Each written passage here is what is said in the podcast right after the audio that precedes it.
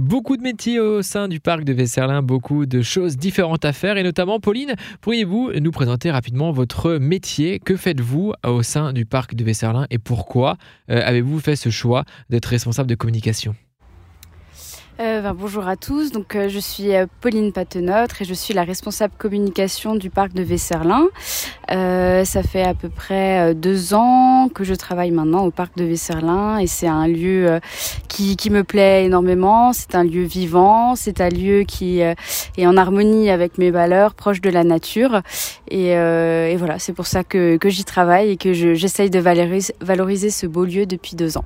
Pour rentrer dans le vif du sujet, c'est un parc pas comme les autres, un parc justement rempli d'histoire, rempli euh, de bâtiments, rempli d'habitants, rempli de jardins. Il y a beaucoup de choses qui, euh, se passent dans ce parc euh, quand on voit à l'extérieur, c'est des jardins, c'est un écomusée, c'est même justement une chaufferie. Tout cela, Pauline, pourriez-vous nous le présenter rapidement? Alors euh, en fait Vesserlin on pense souvent jardin mais en fait c'est bien plus que, que ça. C'est un, vraiment un lieu historique empreint d'histoire.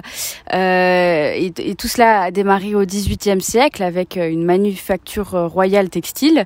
Et donc en fait toute une vie s'est créée euh, autour de ce village avec de nombreux bâtiments qui sont aujourd'hui témoins en fait de cette activité textile.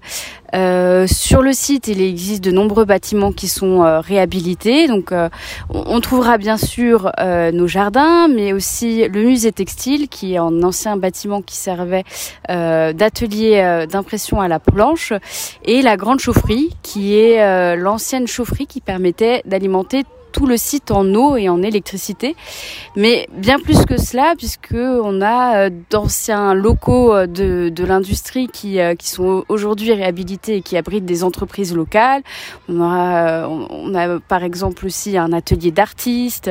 on a des, habitants qui se sont installés dans d'anciens bâtiments. Donc voilà, c'est un peu le combat d'une vie de notre président d'avoir réhabilité petit à petit ce site qui, qui est aujourd'hui en fait un cœur touristique touristique, économique et attractif de la vallée. Famille, enfants, amis, vous êtes tous la bienvenue au sein du parc. Il y en a pour tout le monde, chacun ses goûts. Mais justement, comment y réserver et est-ce que mes enfants sont la bienvenue dans ces euh, jardins?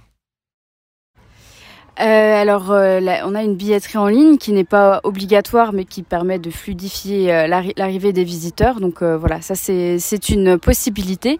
c'est une visite qui est accessible à, à, tout âge, pour les enfants, pour pour les plus grands, en famille. Tout le monde y trouvera son compte. Il y a partout des petits ateliers ludiques, des petits clins d'œil pour les enfants, des structures. par exemple, on a une structure avec une une pyramide qui qui à l'intérieur on aura un, grand labyrinthe. Enfin voilà. L'idée c'est vraiment d'allier euh, culture et euh, à la fois euh, également l'aspect ludique pour pour plaire vraiment à tous les âges et rendre ce, beau patrimoine accessible à tous.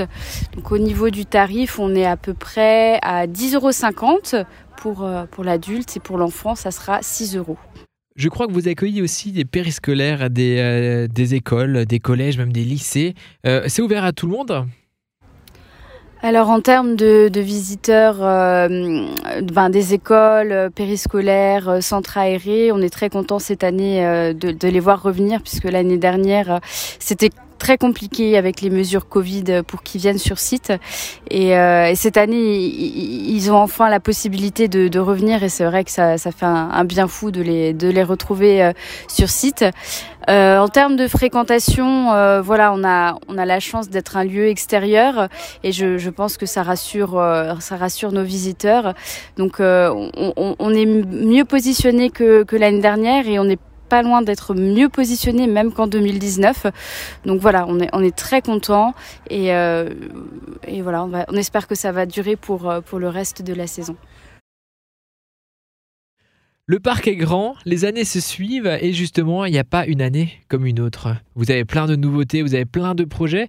Et y a-t-il des nouveautés là qui vont arriver dans les prochaines semaines, dans les prochains mois au parc de Vesserlin-Pauline Euh, alors en termes de nouveautés, donc euh, le concept en fait un peu du parc, c'est que chaque année on choisit une thématique particulière et qu'on la développe euh, dans nos trois espaces de visite, donc les jardins, la grande chaufferie et le musée. donc cette année avec une thématique égyptienne, on a développé cette thématique sur ces trois sur ces trois lieux de visite et l'année prochaine il y aura donc une nouvelle thématique et on va totalement repenser nos jardins, les décors de la grande chaufferie. Euh, et pareil, au musée, on aura une exposition euh, spécifique. Donc euh, pour le moment, je ne communique pas sur la thématique puisqu'elle est encore en réflexion. et sinon, on a un grand, grand projet pour, pour 2023 c'est la réhabilitation du château de Vesserlin. Donc le château de Vesserlin, en fait, c'est le plus vieux bâtiment qu'il y a sur le site. C'était le premier lieu en fait qui abritait la, manufacture royale avant euh, d'être euh, d'être euh, comment dire investi par les, les, patrons de, la fabrique qui, qui en ont fait en fait leur demeure. Il a été laissé à l'abandon depuis une vingtaine d'années et depuis euh, deux ans maintenant, on travaille à sa réhabilitation. Et l'idée, c'est réellement de faire euh, évoluer le site euh, avec de nouveaux, nouveaux espaces de visite, donc le château, la ferme où il y aura des, des, des animaux, des vrais animaux, euh, un passage par la chaufferie, un nouveau café. Enfin voilà, le site va totalement évoluer pour être un site propre, qu'on ne soit plus obligé de sortir euh, des jardins pour se rendre à la Grande Chaufferie ou du musée à la Grande Chaufferie. Ça serait un parcours de 2 euh, km sans interruption. Petite question, Pauline, euh, aujourd'hui, tout le monde a accès à ce parc où il y a des restrictions, où il y a des choses qui ne sont pas accessibles à tout type de public euh, donc euh, au niveau euh, du public handicapé, on a les jardins qui sont accessibles pour ces personnes. Il y a un parcours spécifique avec un plan map qui leur est distribué à l'entrée.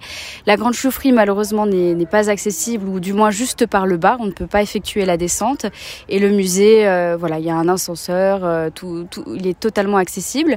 Il existe également un tarif famille pour accueillir euh, la famille euh, de parents et leurs enfants. Euh, et il existe également un tarif réduit pour les groupes à partir de 20 personnes. On peut retrouver toutes ces informations sur votre site internet, je crois. Est-ce que vous pouvez nous le rappeler rapidement, votre site internet?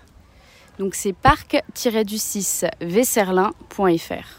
Merci Pauline pour ces informations. Retrouvez l'ensemble de cette interview sur notre site internet farfm.com. Merci à vous.